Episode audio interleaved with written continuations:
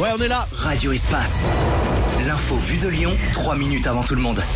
L'actu de ce jeudi 29 février maintenant avec Florence Lago. Bonjour Florence. Bonjour Yann, bonjour à tous. Les habitués du TGV Paris-Lyon vont devoir s'adapter. La SNCF a annoncé ce matin que la ligne la plus fréquentée d'Europe serait fermée 4 jours en novembre prochain, du 9 au 12 inclus. Cela permettra de réaliser d'importants travaux de signalisation. Pendant toute la durée de la fermeture, le plan de transport sera adapté avec une réduction du nombre de trains empruntant l'axe Paris-Lyon et un allongement important du temps de trajet via la ligne classique Transport toujours, il va y avoir du monde sur les routes ce week-end. Fin des vacances scolaires pour l'Académie de Lyon. La journée de demain sera classée orange dans le sens des départs en Auvergne-Rhône-Alpes. Ce sera rouge samedi dans le sens des départs et orange dans le sens des retours.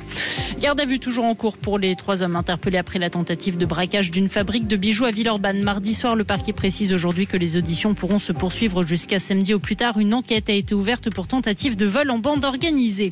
La Cour d'appel de Lyon confirme l'extradition d'Edgardo Greco ce membre de la mafia calabraise reconverti en pizzaiolo et arrêté à Saint-Etienne après 16 ans de cavale. Son avocat a annoncé se pourvoir en cassation.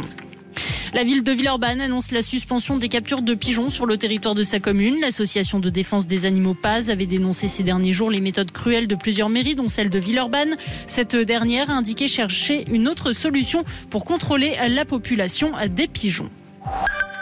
Et puis Justin Timberlake restera un soir de plus à Lyon. La star américaine a annoncé un deuxième concert à la LDLC Arena. Ce sera le 7 septembre prochain. La prévente ouvrira demain matin à 10h. Les places mises en vente ce matin pour le concert du 6 septembre se sont arrachées en quelques